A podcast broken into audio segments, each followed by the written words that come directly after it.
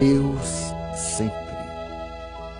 Por mais terrível se te apresente a situação, segue adiante, sem desfalecimento. O desânimo é inimigo sutil, que inutiliza os mais belos empreendimentos da vida.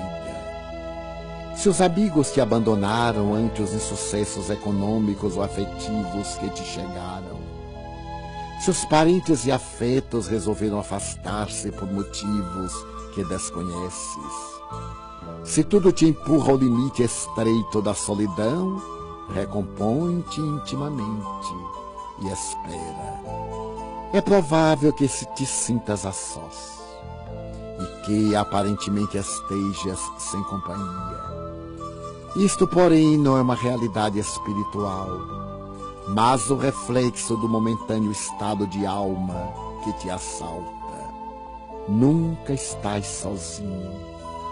Fazendo parte integrante da criação, ela está em ti, quanto nela te encontras. No lugar onde estejas, Deus está contigo. No lar, no trabalho, no espairecimento, no repouso, na doença, na saúde, nele aulindo consolo e forças para prosseguires nos mistérios a que te vinculas. Somente te sentirás a sós, se deixares de preservar o vínculo consciente com seu amor. Mesmo assim, ele permanecerá contigo. Estás unido a toda a humanidade. Vão-se umas pessoas, outras chegam. Não te amargures com as que partem, não te entusiasmes com as que chegam. As criaturas passam como veículos vivos, têm um destino e não as podes deter.